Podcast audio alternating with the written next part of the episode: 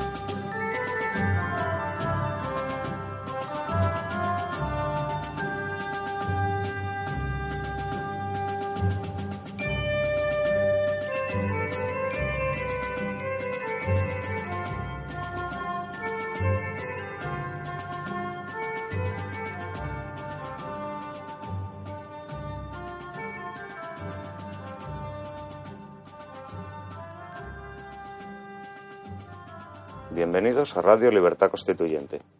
Les habla Eduardo Prats.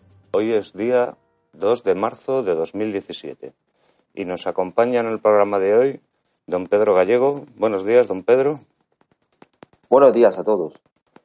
Don Roberto Centeno. Buenos días, don Roberto. Muy buenos días a todos. Y nuestro maestro don Antonio García Trabajano. Buenos días, don Antonio. Sí, os saludo, amigos.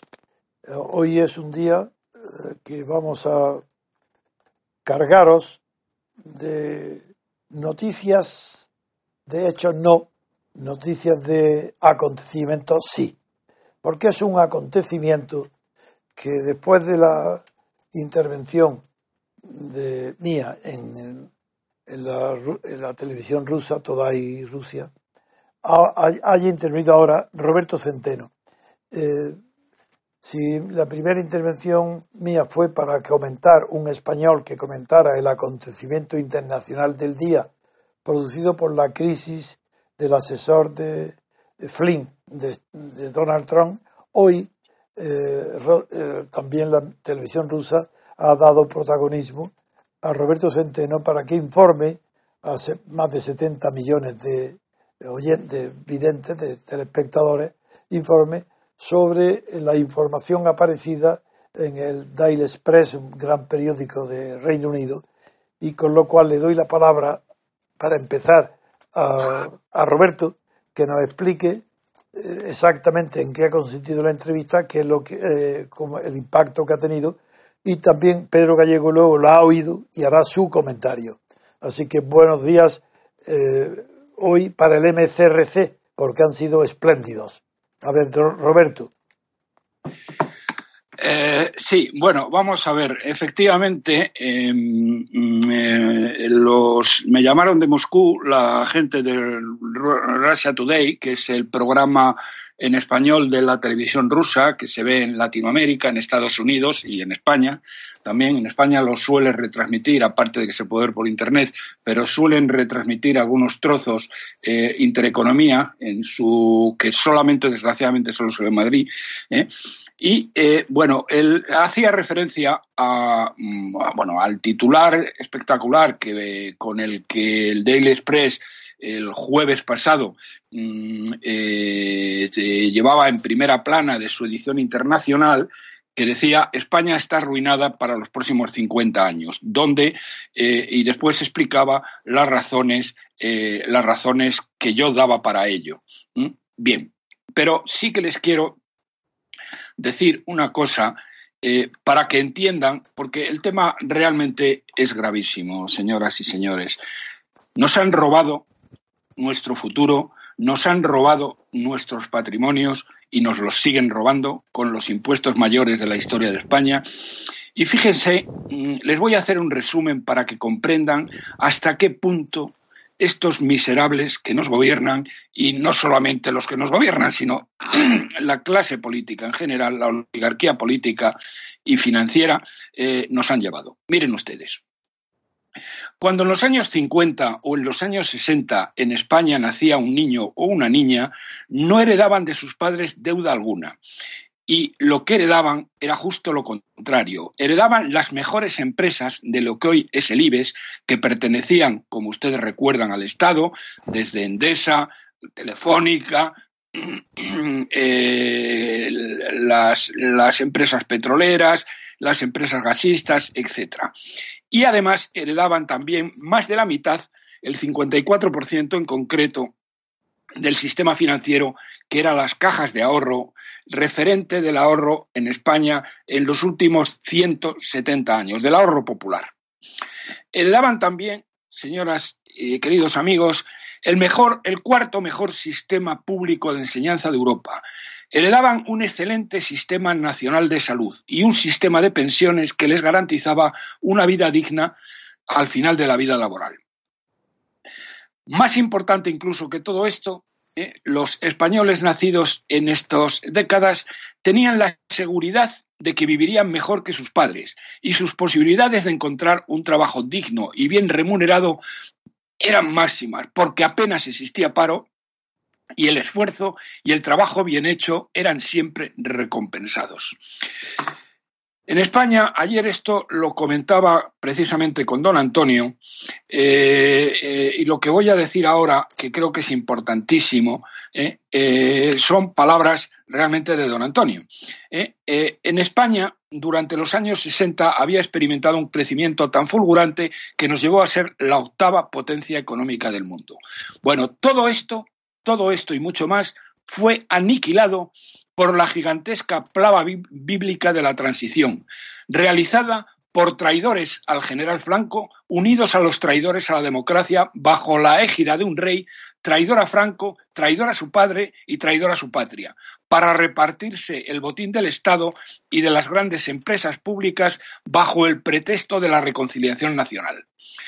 Se abandonó el proyecto pacífico de ruptura democrática, eh, en la cual la punta de lanza era precisamente don Antonio García Trevijano, eh, y adoptaron el consenso de reparto de riquezas, honores y territorios, rompiendo España eh, en 17 trozos contrarios a la realidad histórica y geográfica de una de las unidades nacionales más antiguas de Europa y del mundo. Estos canallas y miserables dicen que España es una nación de naciones, pero ¿cómo son tan tan hijos de Satanás de decir tal cosa y tan ignorantes? España es la unidad nacional, probablemente la segunda de Europa. Yo, eh, perdónate, perdona primero, eh, nos emocionan tus palabras, va a continuarlo, eh, de la sinceridad, de la pasión y la verdad histórica de lo que acabas de decir, pero cuando hablo de nación de naciones te he interrumpido para decir que esa frase fue creada para referirse a las naciones del cono sur de América, del habla española. España era nación de las naciones que nacieron en América. Jamás nación de España para dentro de España naciones. Eso jamás. La frase tenía sentido referida a que España había sido nación de naciones. Eh, en otro continente, como Inglaterra, puede haber presumir la Commonwealth de haber sido nación de naciones en el mundo entero. Eso te he interrumpido nada más para que se sepa que el origen de la frase no tiene nada que ver con el interior de España. Perdona, te, he interrumpido. Que, es como toda la clase política ¿eh? hoy con representación parlamentaria la definen estos canallas, porque no se les puede llamar de otra manera, porque están destruyendo España. Bien, bueno, pues estos nos hurtaron la democracia, nos impusieron una oligarquía de partidos sin separación de poderes ni representación política. Y esto, como me recordaba anoche eh, don Antonio, es historia pura y nadie que no sea un desalmado o un ignorante podrá desmentirlo. Bien, como consecuencia de ello, y ya me vuelvo a centrar en el tema económico, fíjense ustedes la barbaridad, la barbaridad tan tremenda que eh, esta gentuza nos ha, eh, eh, nos ha hecho cambiar en 40 años. Un español hoy y los que nazcan mm, hereda una deuda de 34.000 euros. Es decir, es la deuda pública total. cada, cada persona cada, persona, ¿eh? ¿Eh? incluidos, incluidos, como se decía antiguamente, eh, mm, niños y militares sin graduación. Bien, 34.000 euros, que pueden ser 41.000 si sumamos la deuda del Banco de España con el eurosistema. Oh, porque esto no lo dicen habitualmente, pero como los bancos españoles ya se les ha cerrado la liquidez internacional desde el año 2012, que la gente no lo sabe, para que tengan liquidez internacional y puedan funcionar, el Banco de España se ha tenido que endeudar en 325.000 millones de euros con el eurosistema, para que los bancos españoles puedan funcionar. Que manda narices, ¿eh? manda narices. Eso les da a ustedes una idea de cómo estamos. Bien, entonces serían 41.000 millones per cápita. Pero eh, mm, bueno, eh, esto significa, mm, querido Antonio, queridos amigos, que una familia media española con dos hijos, eh, cada familia media con dos hijos, hereda hoy una deuda de 136.000 euros o de 164.000 sumando la deuda con el eurosistema. Esto aparte el infierno fiscal al que está sometida con el nivel impositivo más alto de toda nuestra historia y el tercero sobre las familias de la OCDE. Ustedes comprenderán fácilmente, señoras y señores, que esto mm, es imposible de devolver por ninguna familia ¿eh? y eh, como consecuencia de ella eh, estamos como estamos.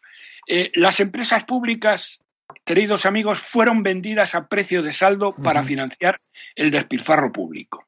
¿Mm? La, no, y la entrada en el mercado común, cuidado. Sí, sí, sí, la entrada en el mercado común. La enseñanza pública ha sido destruida hasta el punto de que ha dejado de ser el ascensor social que fue en el pasado.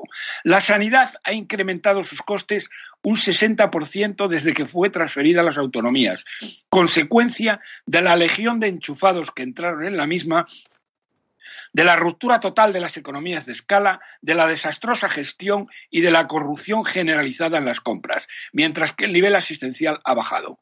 Y en cuanto a las pensiones, ¿eh? Hay nueve millones de perceptores que viven completamente engañados respecto a su futuro, porque el déficit de las mismas es de 20.000 millones de euros anuales, casi la mitad del déficit total de las administraciones públicas.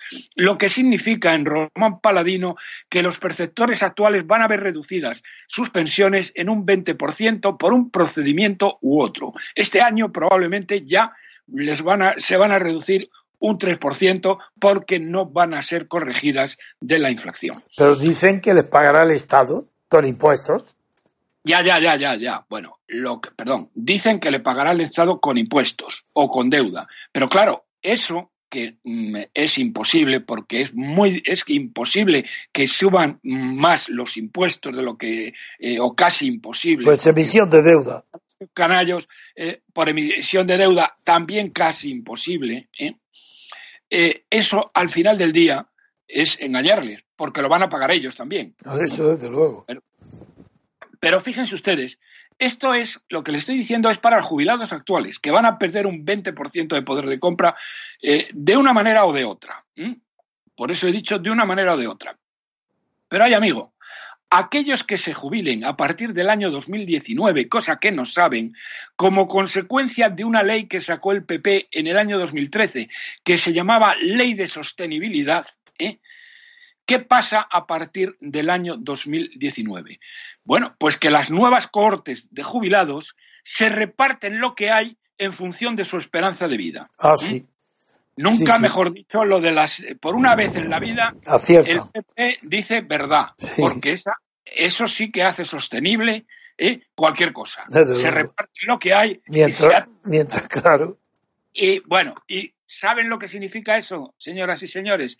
Que a día de hoy, queridos amigos, los jubilados a partir del año 2019 recibirán la mitad, la mitad de lo que recibirían hoy como pensión eh, al repartirse lo que hay. Según los cálculos actuariales, esto es lo que da.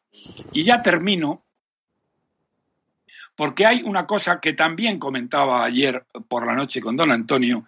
Yo le decía, pero bueno, ¿cómo es posible, cómo es posible que todo un pueblo que ha sido estafado, robado, que le han quitado su futuro, que han arruinado a sus hijos para varias generaciones. ¿eh?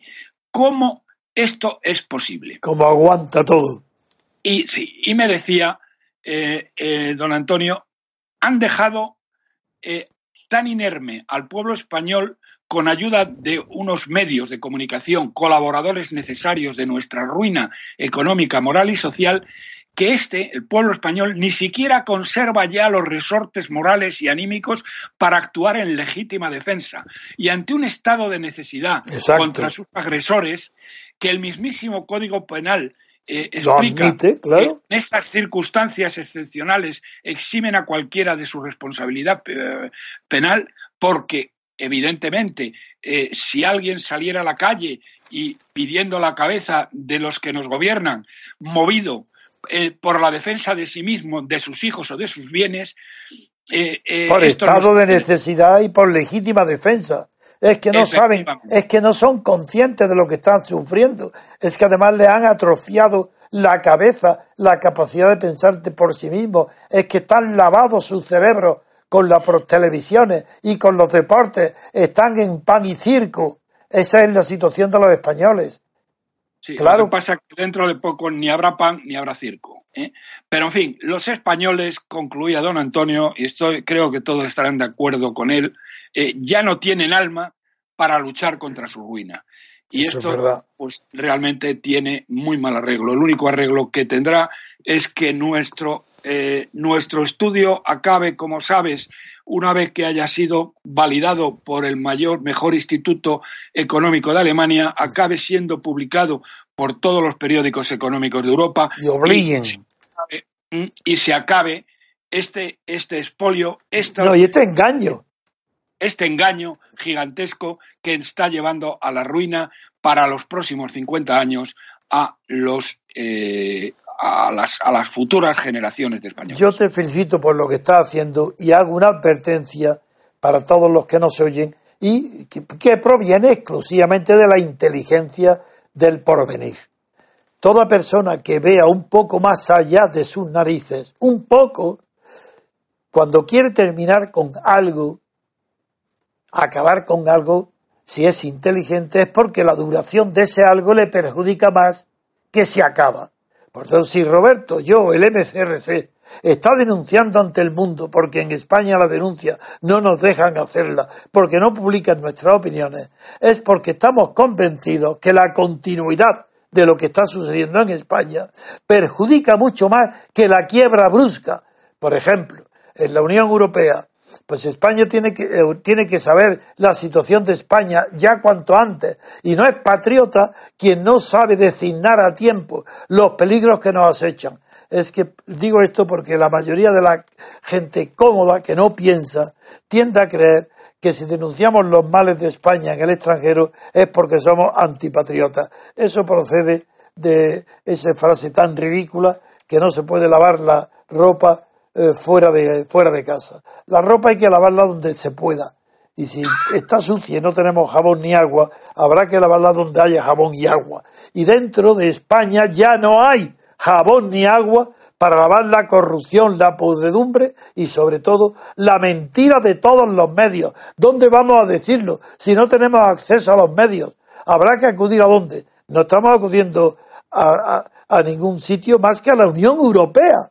Si España está ahí, pues estamos lavando los trapos sucios de casa en la propia casa de España en Europa, ahí, en Bruselas. Y es lo que ha hecho Roberto y lo que estamos aireando nosotros, porque queremos acabar cuanto antes y con esta situación. Porque la duración, cada día que dure este sistema, más se hunde el porvenir de España. Y es más, ahora que estamos pendientes de la publicación de los informes donde ha eh, sido artífice principal con amigos economistas suyos que han colaborado con él eh, el informe de que se empezó la conversación con ella, quiero darle la, la palabra a Pedro, que ha oído, yo no le he oído, la televisión rusa, Today Rusia, para que nos diga cómo ha visto el informe, cómo ha sido presentado en la televisión. Por eso, Pedro, tienes la palabra.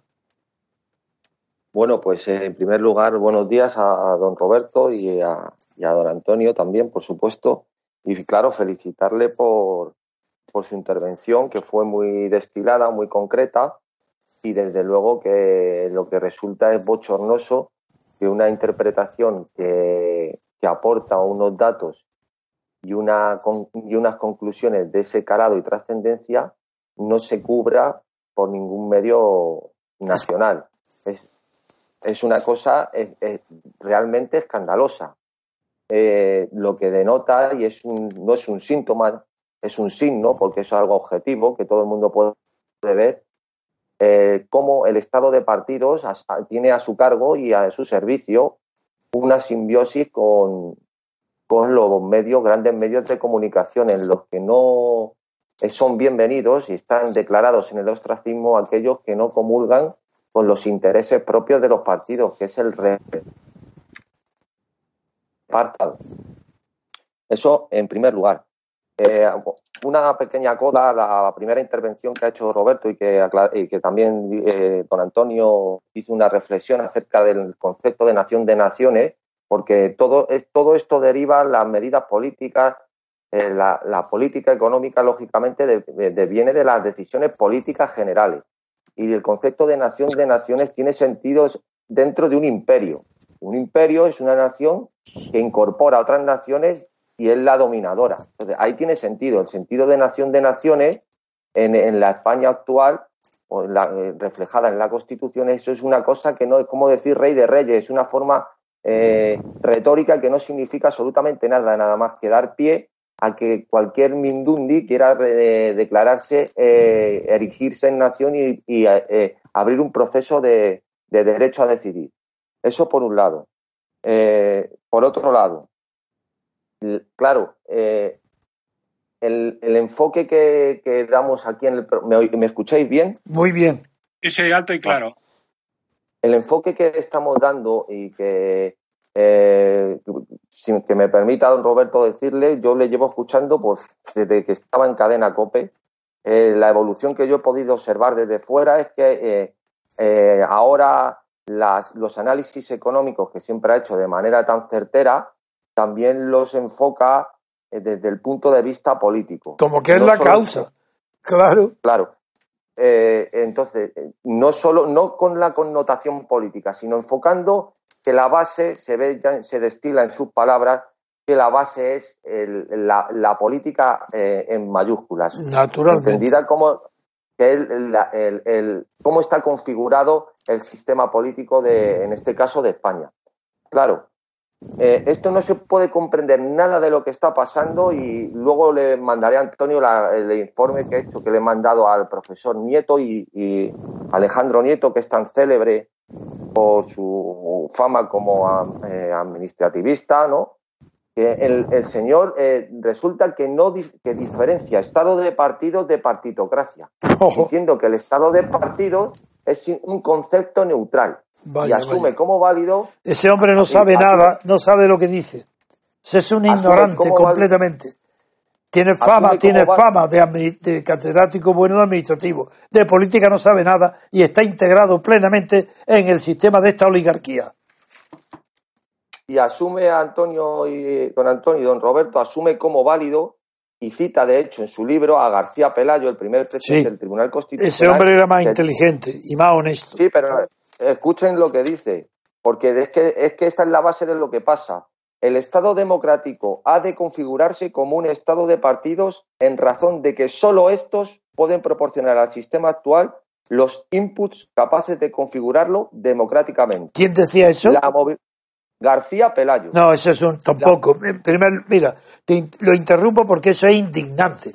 Un Estado democrático no ha existido en el mundo más que los soviéticos. El Estado no puede ser jamás democrático. De manera, el Estado ¿Qué creen que es el Estado? El Estado no es el ejército, no es la administración, no es la burocracia, es que eso es democrático, se rige por las reglas de mayoría y minoría. Estados democráticos no hubo más que los populares, los soviéticos. Un Estado no es ni ha habido nunca un Estado democrático. Otra cosa es el gobierno, pero es que confunden Estado y gobierno. Eso sí que es ignorancia. Sea Pelayo quien lo diga o, o la Santa Madre Iglesia. Eso no saben lo que dicen. Un Estado democrático es una noción imposible, porque el Estado forma, la administración es el Estado, la administración pública, es Estado. Además, el gobierno, el gobierno puede ser democrático, la administración jamás. bueno, pues, eh, eh, eh, claro, con esta tesis, abundando en, porque, en la reflexión que ha hecho don Roberto acerca de por qué esto sigue igual, por qué la gente sigue votando, por qué la, sigue toda esta inercia hacia el desastre, es porque la gente, a través de los políticos, de los medios de comunicación, de comunicación perdón, tiene asumido como válido que la representación existe a través de la configuración actual del estado de partido. No entendiendo, no entendiendo vamos, ni una absoluta, ni una palabra de que se anula toda representación en el estado de partido. Ya no queda ni un átomo libre de, representación. Exacto, palabras literales del gran defensor de lo que hay, el alemán Leifold. No queda elemento alguno de representación política en el estado de partido, en la partitocracia, que son términos sinónimos. Puedo decir incluso la frase literal que me conozco de memoria que dice Leifold en el moderno estado de partido, la voluntad general solo nace por obra del principio de identidad y sin mezcla de elementos estructurales de representación. Esa es exactamente la frase, esa. es, que está, más claro. es que el, que el que no entienda esto y se quiera engañar a sí mismo, entonces, claro, ante, ante esta tesitura, ¿qué se puede esperar del estado de partido? Pues no se puede esperar nada. La ruina. Lo que ha definido Roberto, con cifras. eso, a eso va el estado de partido. A eso a la ruina de las generaciones futuras. A defender únicamente sus propios intereses. Nada más, la supervivencia de los partidos, únicamente. Y si de rondón cae algo que beneficia a, la, ciudad, a los ciudadanos, pues vale. Pero, yo, estoy, pero yo estoy por ver dónde están esas migajas que se caigan del banquete del Estado de partido, como a Pulón. ¿Dónde están? Roberto, pregúntale a Roberto dónde están esas migajas que llegan al pueblo. No, bueno, al pueblo no llega ninguna migaja. Al pueblo se le expolia continuamente para mantener el estado de partido. Migajas, eh, ninguna. Bueno, no sé, eh, eh, por pensar, por pensar alguna cosa, pues no, se me ocurre ninguna. Sí, el fútbol, de diversión en el fútbol, las televisiones, los partidos, eso que, la pueden ver gratis, que lo ven gratis. Creen, ellos creen que lo ven gratis. No saben lo que están pagando para que esas televisiones sean gratis. No lo saben. Efectivamente, efectivamente, tú lo has dicho, tú lo has dicho, ¿eh? tú lo has dicho, porque por ejemplo ahí sí que hay una cifra clarísima. Eh, las televisiones para darlo gratis ¿eh? ha hecho necesario que Televisión Española se le niegue la posibilidad de hacer publicidad, algo que hizo el, indigente mental y miserable eh, y apátrida de Zapatero ¿eh? y que eh, Rajoy ha continuado. sí, mm, y esto nos cuesta al año en subvenciones a los españoles 2.000, entre 2.000 y 3.000 millones de euros. que tenemos que pagar para que... Para que vean el fútbol gratis. Que vean el fútbol gratis los demás. Desde luego. Y bueno, eh, para terminar este bloque que hay de, de, reflexiones. No, pero que me ha impresionado también lo que tú me dijiste, Pedro, al principio, quería que lo contara, que, que lo han presentado en Moscú, la televisión, ah, de una espectacular, con cuadros, de una, ah, gráficos. sinceramente, a mí me ha impresionado mucho porque, claro, es evidente, RT eh, tiene unos medios potentísimos, es una cadena fortísima y la, el plató es muy espectacular, la calidad de la, de la emisión de, de, esa cadena es muy buena y claro, eh, eh, cómo se presenta la noticia y cómo se desglosa con los puntos que, el informe que ha realizado don Roberto junto con sus compañeros eh, concluye, pues es realmente espectacular. O sea, sinceramente, no es por, por eh, arrimar el asco a nuestra sardina, es que realmente es espectacular. Bueno, pues yo eh, eh, comencé esta emisión, vamos a terminar este primer asunto, lo comencé diciendo que el MCRC está en la vanguardia, porque yo soy MCRC, Roberto es MCRC, el contenido de nuestros mensajes es MCRC, y eso que estemos como estamos, en una de las televisiones primeras del mundo, en primera portada, en el inicio de las noticias, quiere decir que la verdad se está abriendo camino. Y una vez que esta verdad camine, eso sí que no hay quien lo detenga. Ni una bola de nieve va a poder detener la avalancha que se va a producir cuando nuestros análisis y nuestras verdades sean conocidas de todo el mundo. Entonces, cuando nos darán la gracia de haber puesto fin a este derroche. Y queremos cuanto antes, cada día, cada segundo que pase, sin romper la rutina de, de la ruina, es, un día de traición. Es, es una obligación de amor hacia el prójimo, hacia España, hacia los españoles, cuanto antes acabar con tantísima mentira y tantísima corrupción y tanto derroche y tanta deuda a largo plazo que se pagan a corto. No te hagas ilusiones, Antonio. El, día que eso suceda, espero que sea cuanto antes, ¿eh? los medios españoles al unísono nos tacharán de traidores, antipatriotas. Yo estoy habituado a eso, eso a mí me da igual. Pero bueno, que sepas que es lo que sí, Bueno, bien, pero eso sí que me da igual. Mientras sea eso, ellos son, no hay más traición que la que cometieron todos al final del año 76, cuando me difamaron para poder hacer lo que han hecho. ¿Por qué me difamaron? ¿Con lo de Guinea? ¿Por qué? Porque yo era un obstáculo insuperable no podían. Y claro, me han apartado. Pero después de tantos años me apartaron. Aquí sigo. Y sigo como si aquí en España no me escuchan, pues estaré en Moscú, estaré en Washington y contigo de Centeno apoyando siempre desde el punto de vista económico mis análisis políticos. A, largo plazo, claro. Muy bien, pues vamos a aquí dejar ya una pausa y pasamos a la siguiente noticia que va a ser con toda seguridad, si Roberto no, no tiene inconveniente, pero dice ahora, será la Unión Europea, salvo que tú quieras introducir algo más urgente, Roberto. Preferiría, preferiría Estados Unidos. Pues de acuerdo, Estados Unidos. Pues de acuerdo. Bueno, mejor dicho, eh, la intervención, el speech. Sí, sí, el Congreso, el discurso. de Donald Trump. Sí, de acuerdo. Pues hacemos una breve pausa y pasamos enseguida. Estimados asociados. Como seguramente habréis observado, este año de 2017 se ha iniciado ofreciendo un amplio panorama de acción para el MCRC que nuestro presidente y fundador, don Antonio García Trevijano, tiene previsto explotar al máximo preparando múltiples actos presenciales por su parte, a empezar de forma prácticamente inmediata. A nadie debe escapársele que, para ello, el MCRC debe disponer de los recursos necesarios para respaldar toda iniciativa que intente ser llevada a la práctica. Dichos recursos provendrán mayoritariamente de las cuotas que, como asociados, entre todos seamos capaces de aportar.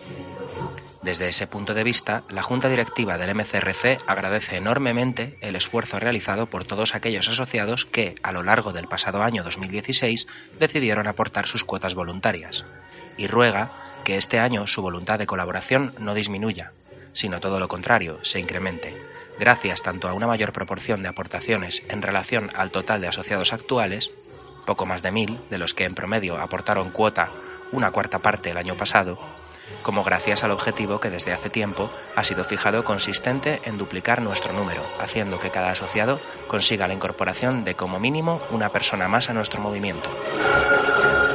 El objetivo final debe ser el de conseguir nuestra plena autonomía financiera, evitando que, como viene siendo habitual, tenga que ser don Antonio quien finalmente se haga cargo de gran parte de los gastos ocasionados, detrayendo recursos de su patrimonio personal.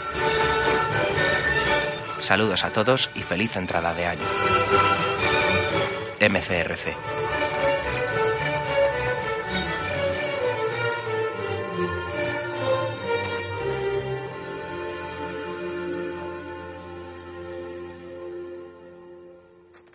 Estamos de vuelta y continuamos cediendo la palabra a don Antonio. Aunque para la prensa y para nosotros y para mí también, desde el punto de vista español, aunque puede ser que no, eh, lo más importante es que la Unión Europea está reconociendo su fracaso ya, lo cual explica por qué estamos atacando tanto a Bruselas. Sin embargo, Roberto me pide con bastantes razones de peso que empecemos ahora esta segunda parte de nuestra intervención con el discurso de Donald Trump en, el, en, Estados Unidos. ¿eh? Y, ahí, sin embargo, claro, el país lo relega a páginas interiores sin importancia porque su triunfo, sobre todo ante el Partido Republicano, ha sido tan grande que ahora nos lo va a explicar bien eh, Roberto, ya que conoce y sigue muy de cerca la evolución de la política y de las posiciones de fuerza que está a que está siendo sometido Donald Trump y de las que desde luego ayer ante el Partido Republicano ha triunfado como nunca y no se recordaba ni los tiempos de Reagan para encontrar un triunfo tan grande de un líder republicano. Roberto, tienes la palabra. Sí, efectivamente ha sido así, pero eh, eh, fíjate, empiezo por el final. ¿Qué ocurre ayer? ¿Qué ocurre ayer en las bolsas mundiales y sobre todo en la bolsa norteamericana, ¿eh? que es un, índice de cómo el mundo ve de verdad eh, lo esperanzado que el mundo ve eh, el, mandato de Trump, que va a ser por ocho años y no por cuatro, como me, dijeron siempre la gente de su equipo de campaña. leo una nota de la CNBC de eh, esta mañana mm, que dice el Dow, el Dow Jones, se refiere, el Dow es el Dow Jones, que es el índice principal de la bolsa, el índice más conocido, no es el principal, el principal es el S&P, pero eh, este, digamos, es el más representativo de la bolsa norteamericana. El Dow cierra a 21.115. 21.115 es el nivel eh, de, como, como, se mide este, este índice, después del discurso de Trump. Y fíjate lo que dice.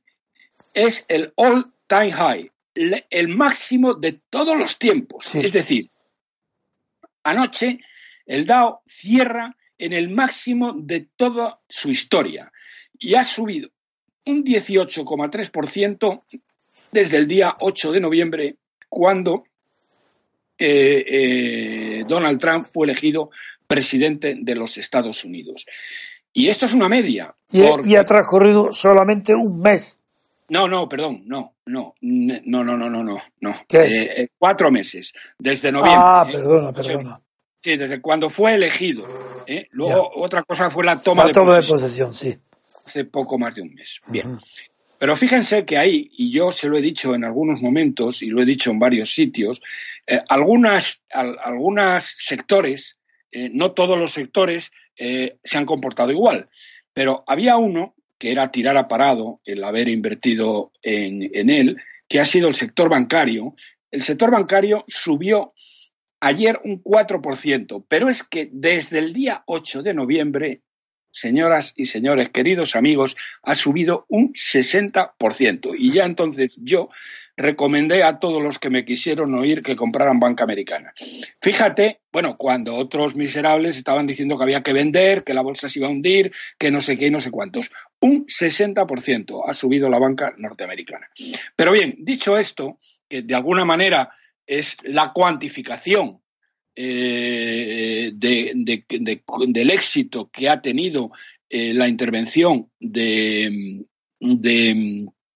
de, Donald Trump en el Congreso, eh, mm, yo diría que eh, dentro de ella, aparte de que estuvo muy bien representada en, en el sentido de que hizo unas eh, presentaciones que emocionaron literalmente a la gente y se escucharon los mayores aplausos que jamás, jamás de los jamases se han producido. Dice la prensa hoy que tuvo 53 interrupciones con ovaciones en pie, de los 53.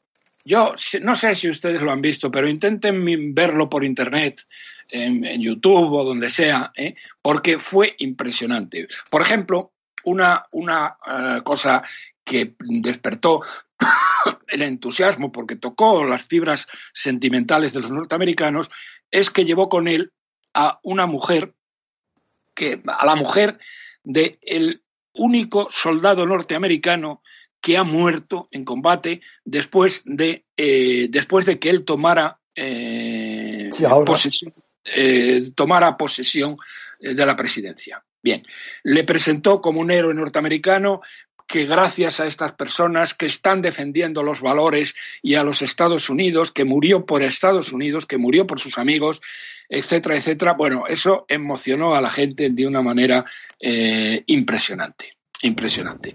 Pero más allá de las emociones, yo hay, mm, digamos, dos cuestiones que me llaman la atención, una de las cuales nos separa un poco a don Antonio y a mí, pero eh, ahora explicaremos cuáles son nuestras coincidencias y cuáles son nuestras, eh, eh, nuestras coincidencias y nuestras discrepancias.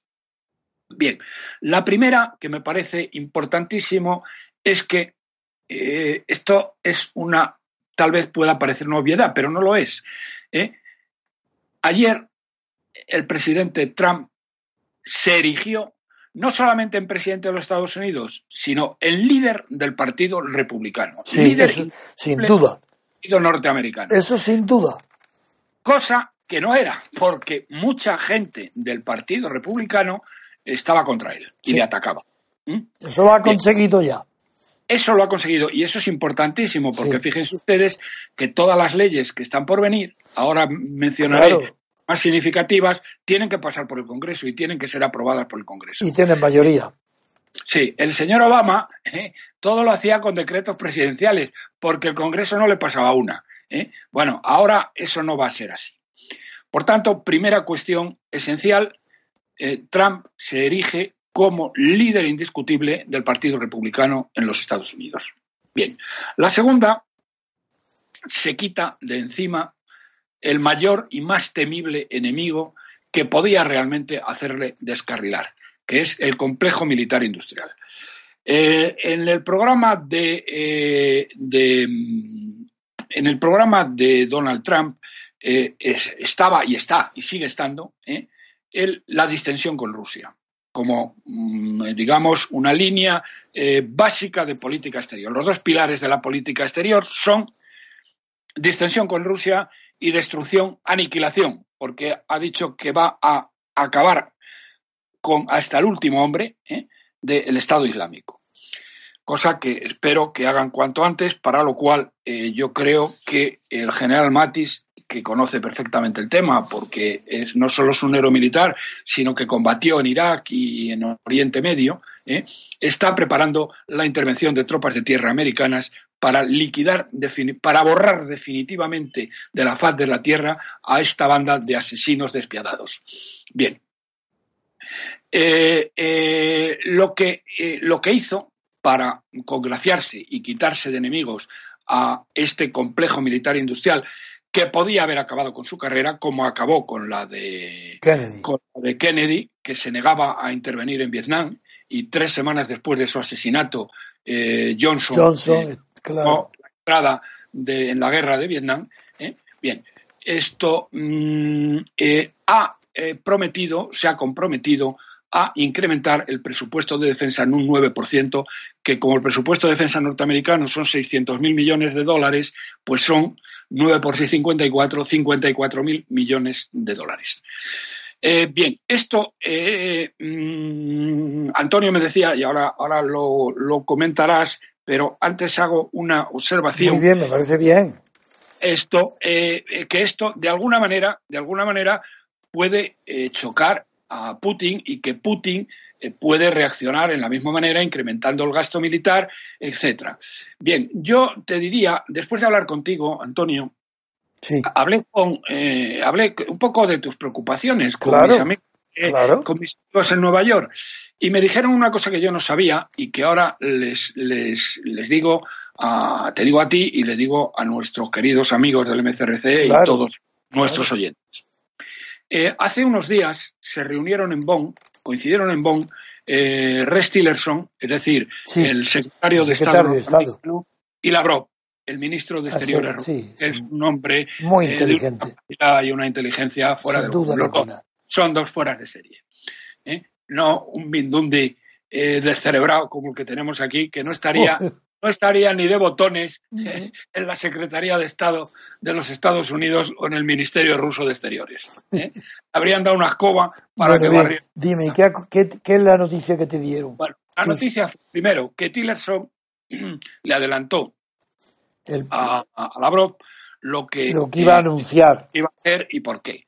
Y que eso no iba mm, contra los Estados Unidos, cosa que contra Rusia, que no iba contra Rusia. Perdón, Rusia, que eso no iba contra Rusia, y que a cambio, para que viera la buena voluntad, porque Rusia, para Rusia, eh, perdón, para Putin, digo, para Putin, para Trump, Rusia no es ningún enemigo, sino un aliado, como lo fueron en la Segunda Guerra Mundial, Desde luego. con Franklin Delano Roosevelt, ¿eh? Eh, que había dado orden de retirar a todas las tropas norteamericanas que estaban en la que están en la OTAN y que eh, y que y que Obama en las fronteras había desplegado en las fronteras con Rusia y les ha dado orden de repliegue total entonces yo no sé qué va a hacer Putin pero si, si tengo que apostar yo eso no lo sabía y le doy una importancia enorme inmensa porque yo he hablado de algo que no hablan los personajes políticos ni los intérpretes por su falta de cultura. Ayer hablé de la diferencia entre el principio de contigüedad. Eh, en, en Leibniz, que es el filósofo de los principios, le da muchísima importancia al principio de continuidad, pero el principio de continuidad es la falta de ruptura en el tiempo. El tiempo es continuo. Pero en la guerra, el adagio tan latino, si quieres la paz, prepárate para la guerra, que es lo que se interpreta el discurso de Trump así. Yo ayer hice una reflexión sobre que ese adagio ya no es válido porque solamente es válido en los países contiguos y que las armas de destrucción masiva a distancia han, han consagrado un principio. Tuve que crear la palabra porque no existe en el diccionario español de la academia, no existe, pero que es correctísima. Y tuve que crear la palabra de discontigüedad, porque cuando hay discontigüedad no rige el principio de si quieres la paz, prepárate a la guerra. Eso solamente en países fronterizos. De ahí te interrumpo para decir que no sabía esa noticia, pero es maravillosa, porque desde el punto de vista psicológico es lo que cuenta. O si lo que cuenta para Putin es la cercanía, la contigüedad de las armas apuntando a Rusia en la frontera, en Letonia, Lituania y Polonia. Eso es lo que importa de verdad, porque es lo que todo el mundo siente por sentido común, porque es lo que ha heredado, es lo que desde la prehistoria se siente. Eso tiene una importancia colosal. No sabía esa noticia, no sabes cómo me tranquiliza y cómo eso puede acercarme mucho más a la comprensión de que tal vez Trump sea capaz de dominar la máquina que está poniendo en marcha con el aumento del presupuesto militar. Gracias, Roberto, primero por hablar con tus amigos de nuestras preocupaciones y por la respuesta que te han dado, que aunque para mí no sea suficiente, sí es enormemente tranquilizadora.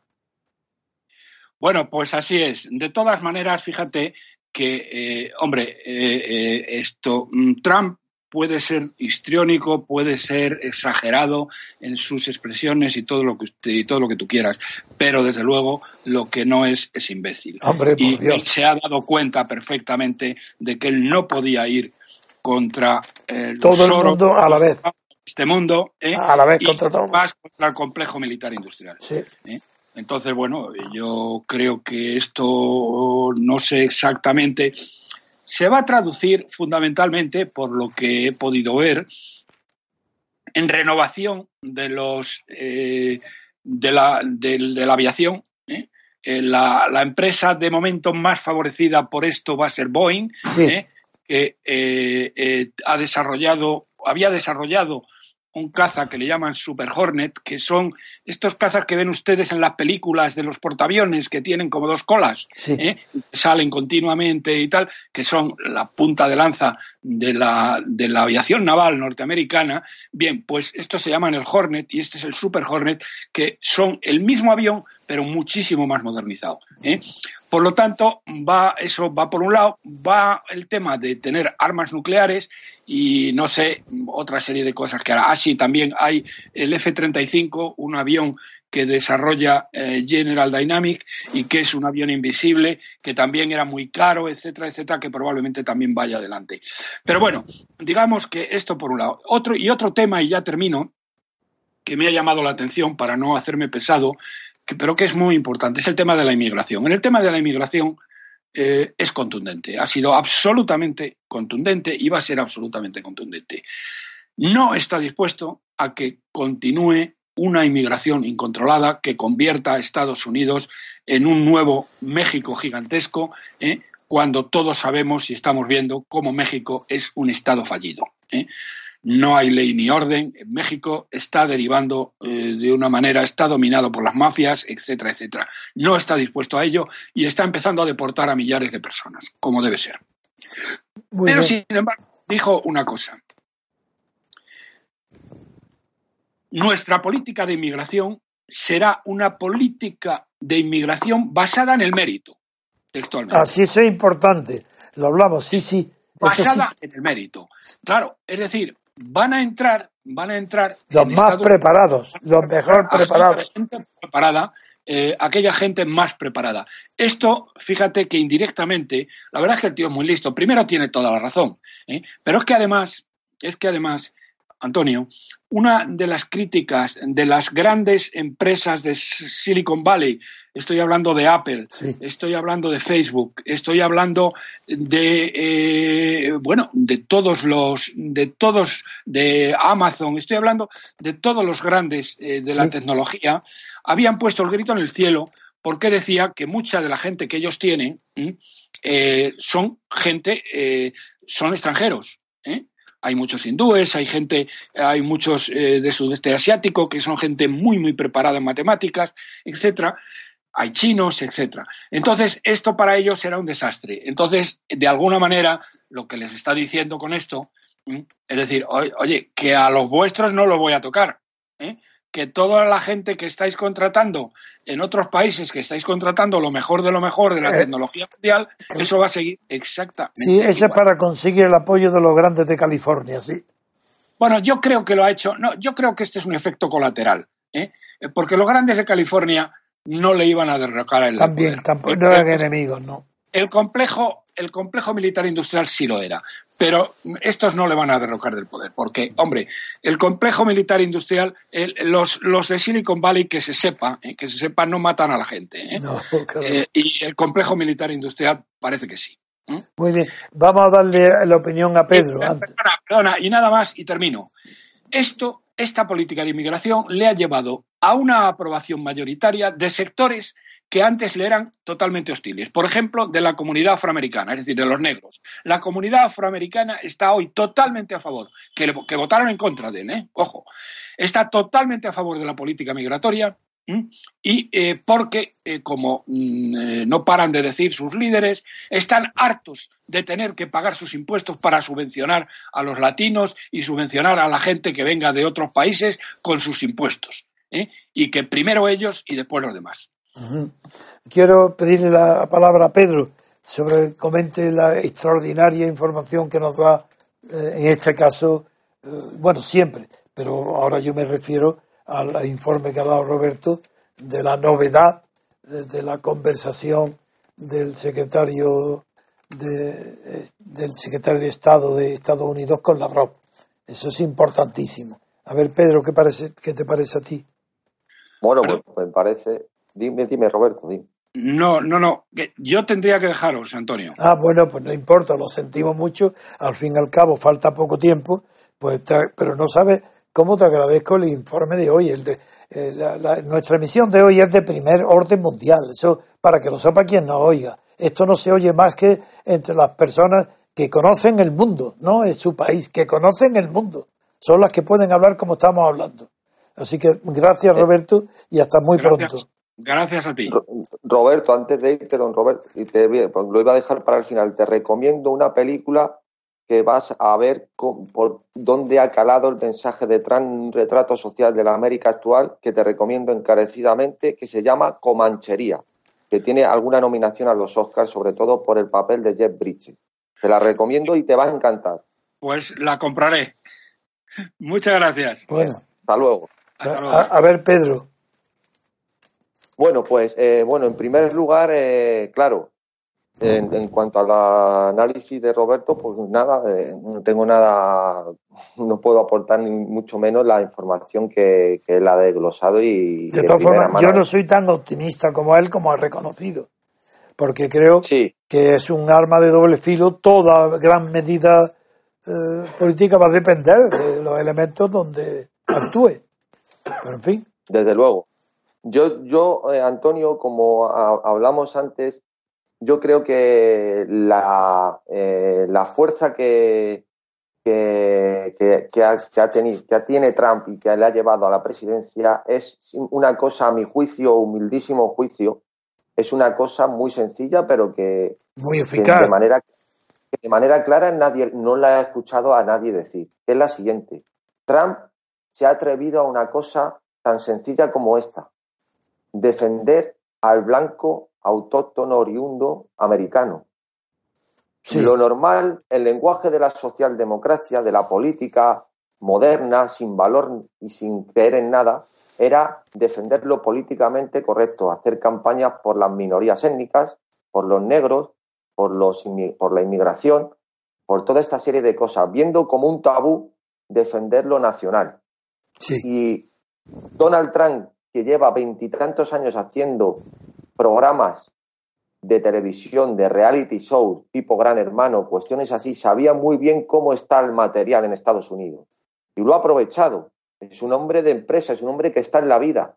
Y se ha atrevido a dar el paso y a decir y a enfrentarse a la sociedad americana políticamente correcta diciendo lo que todo el mundo ve, pero nadie se atrevía a decir. Eso le ha llevado, a mi juicio, a, a- a- es la connotación básica de su éxito. Claro, sin duda, ese, ese pozo está ahí en Estados Unidos. Ese, ese- eso está ahí.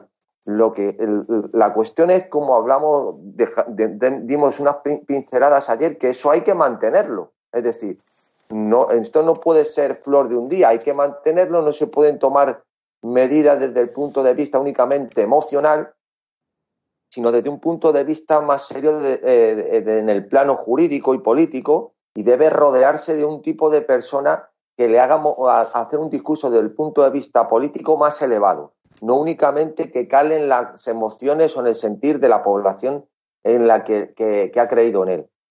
Eh, cuando, en- cuando me has re- eh, recordado las palabras de si, si vis paz en parabellum, ¿no? Si quieres paz, prepara la guerra.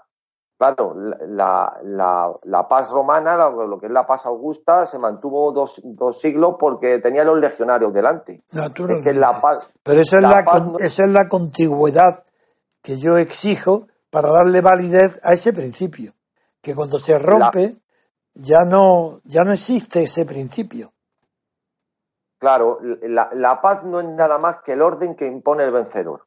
Porque la paz para unos es la guerra para otros. Desde luego. Es evidente que la, la fuerza militar, el ejército, la industria, es algo eh, totalmente necesario. O sea, el- el- las naciones, las naciones viven, como decía Hobbes, eh, de- aludiendo a las sociedades, pero Sí, en pero por ejemplo, naturaleza- yo lo que he puesto de ejemplo es que cuando las fronteras, que son los hitos para señalar la, la discontigüidad política, pero son fronteras, hay una contigüidad en el espacio.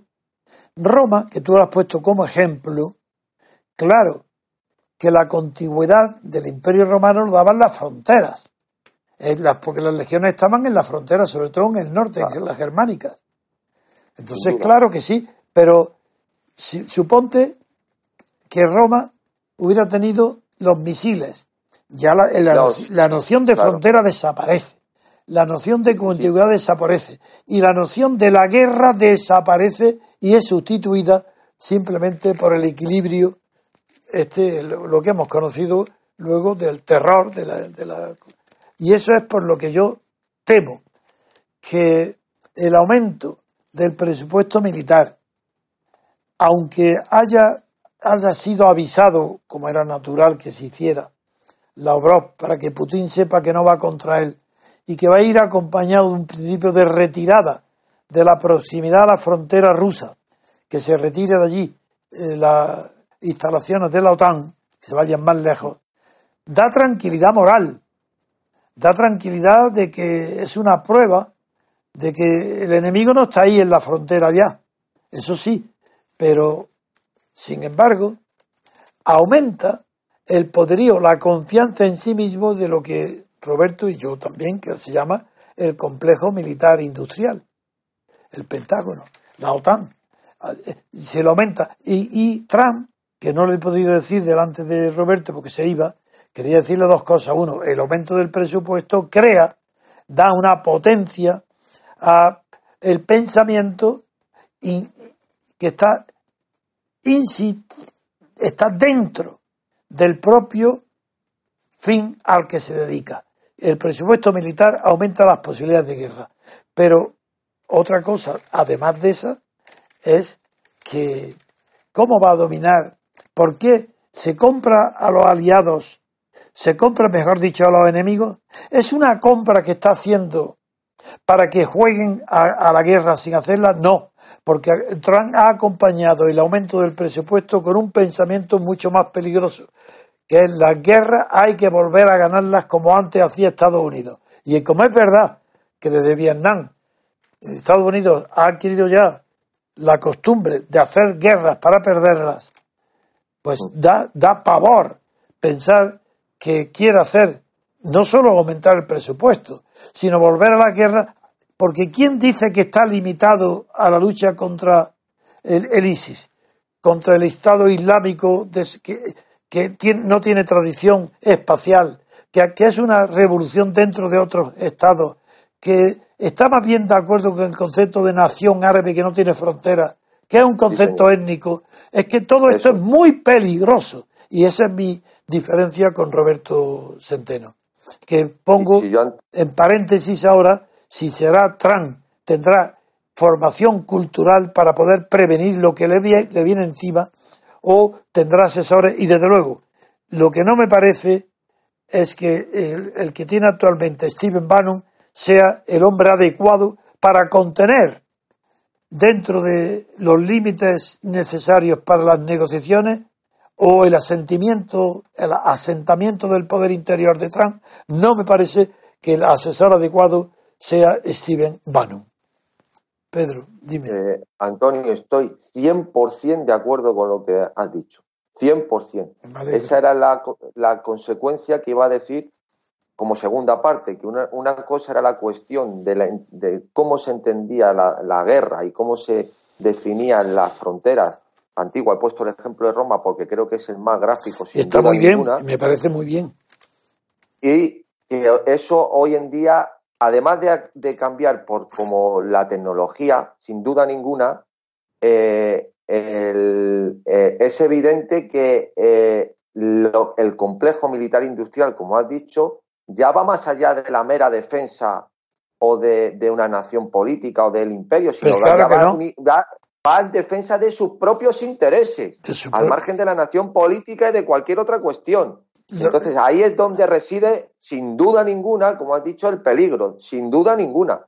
Y en, cuanto a, a la cuestión del ISIS, hombre, mm, no se puede ser, eh, eh, vamos a ver, la- no existe una guerra ni al uso moderno, ni al uso romano, ni al uso de las guerras médicas persas o, como, o de cualquier otra época, el conflicto que existe en Occidente con el ISIS o con el Islam.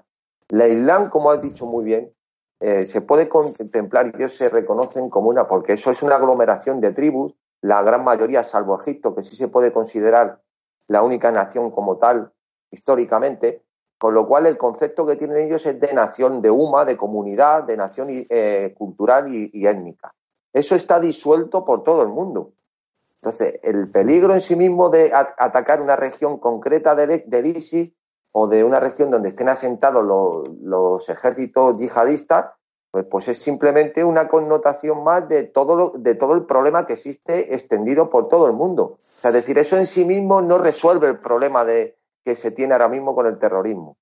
Entonces, decir que se va a hacer que se va a intentar acabar con los asesinos del ISIS porque estamos invirtiendo y van a mandar aviones, eso no es decir nada, porque a guerras han tenido- Muy no bien. sé si estás de acuerdo conmigo, Antonio. Totalmente, totalmente. Nada, Bueno, es pues yo creo que No, dime, dime, Pedro. no, que sí, que yo creo que esa es, eh, eh, no sé si cuál es el plan que tiene Trump realmente, si esconde unas en la manga, si No, está no, no. haciendo Es un hombre muy sincero, es muy espontáneo. No hay, lo único es verdad que estaba en peligro y todo el mundo puede comprender que no se puede combatir a todos los enemigos de golpe. Tendrá que tener una estrategia y una orden de preferencia. Eso lo entiendo. Y que haya empezado por el complejo militar también se entiende porque es el más poderoso. Pero la prensa y los servicios de espionaje, de inteligencia, junto con la prensa, forman una unidad hasta ahora que no sé si es unidad con el complejo militar industrial, que no sé si este acuerdo nuevo lo rompe o no, pero lo que es seguro es que todavía la prensa está en contra. La prueba, basta leer hoy el país. El país pone, vuelve a poner en ridículo a Trump en su discurso. El éxito tan grande que ha tenido lo pone como un fracaso, como una cosa ridícula.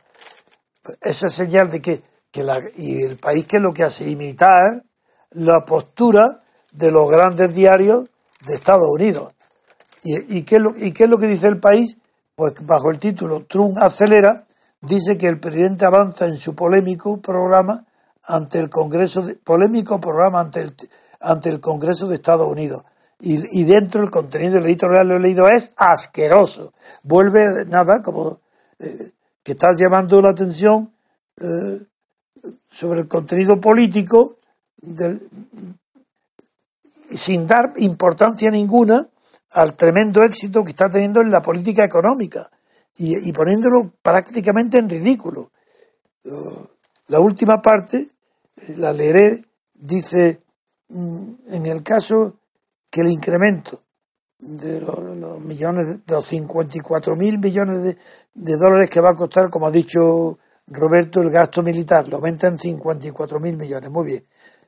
En el caso de, de este estímulo, dice, en el caso que dicho incremento se haga realmente efectivo, ¿cómo no se va a hacer? Si lo ha anunciado. Algo ya preocupante de por sí. Eso está bien. Su simple enunciado respalda a quienes en la administración de otros países, por citar dos ejemplos, Rusia y China, figúrate, eh, claman por una subida importante de los gastos militares. Todavía no se ha visto lo de Rusia. De nuevo, Trump debería ser consciente, no lo es por lo visto, del cargo que ocupa, que no es consciente, y saber que el simple anuncio de ciertas medidas que son independientemente de que se pongan en marcha o no, eso siempre lo pone en duda, desencadenen efectos difíciles de contrastar.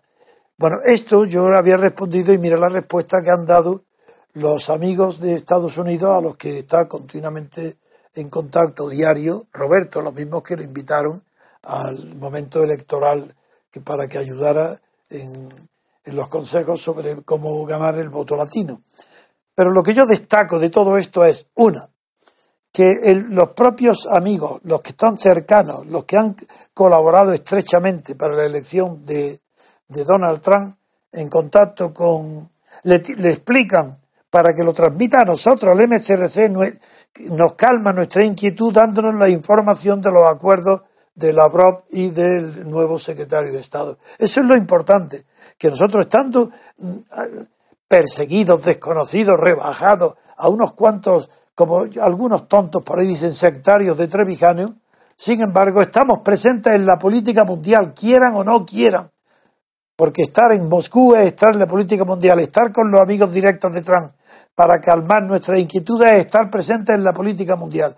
No digo que tengamos efecto, no somos tontos ni presumidos, ni nos creemos lo que no somos.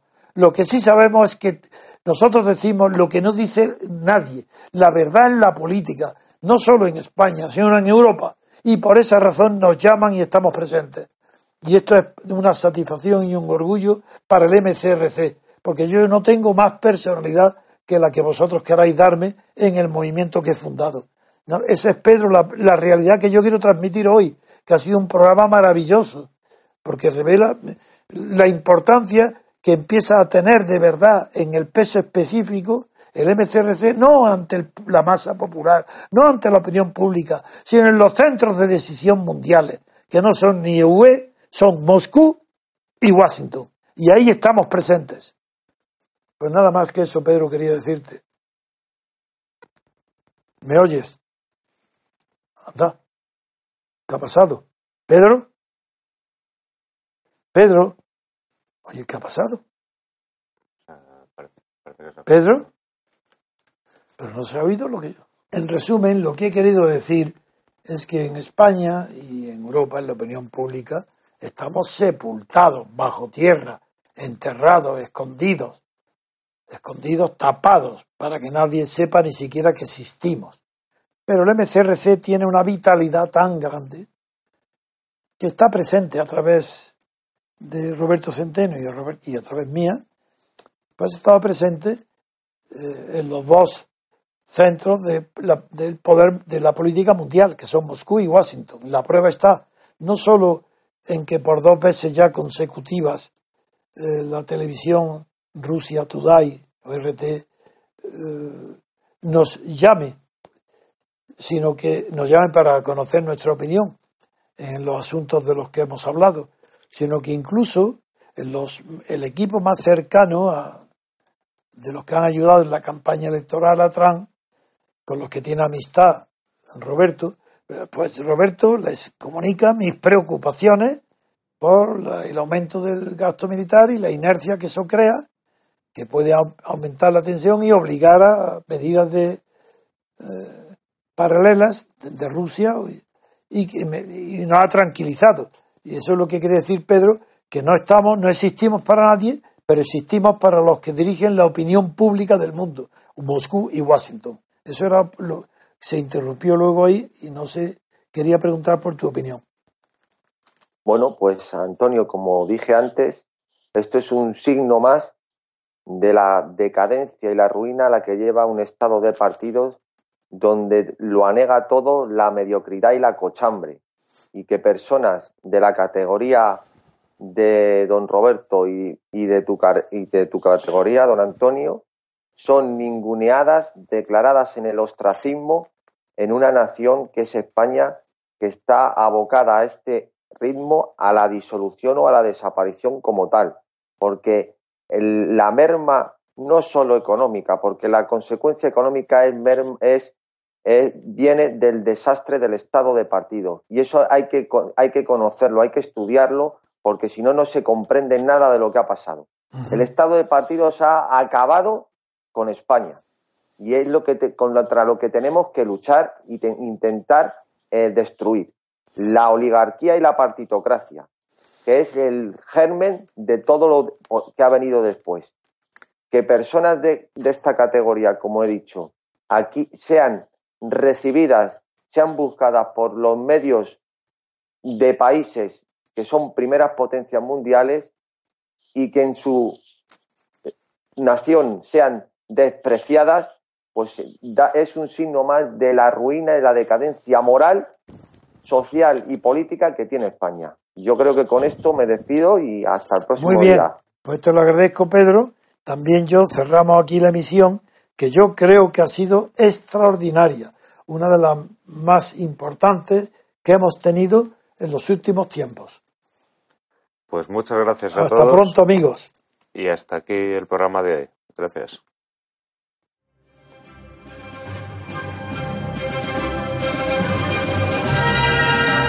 Gracias por haber escuchado Radio Libertad Constituyente. No olviden visitar la parrilla de programación en la nueva página web del Movimiento de Ciudadanos hacia la República Constitucional, en la dirección www.mcrc.es. Radio Libertad Constituyente. La libertad viene en nuestra busca.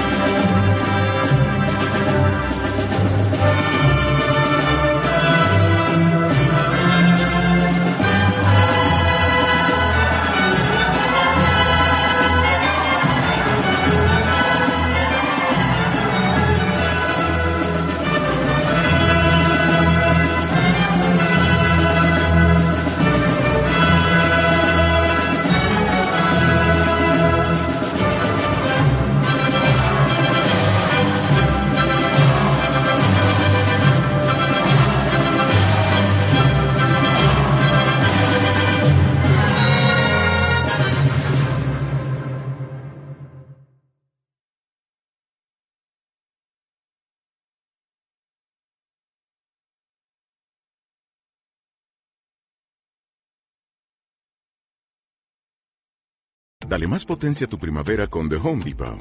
Obtén una potencia similar a la de la gasolina para podar, recortar y soplar con el sistema OnePlus de 18 voltios de Ryobi desde solo 89 dólares. Potencia para podar un tercio de un acre con una carga.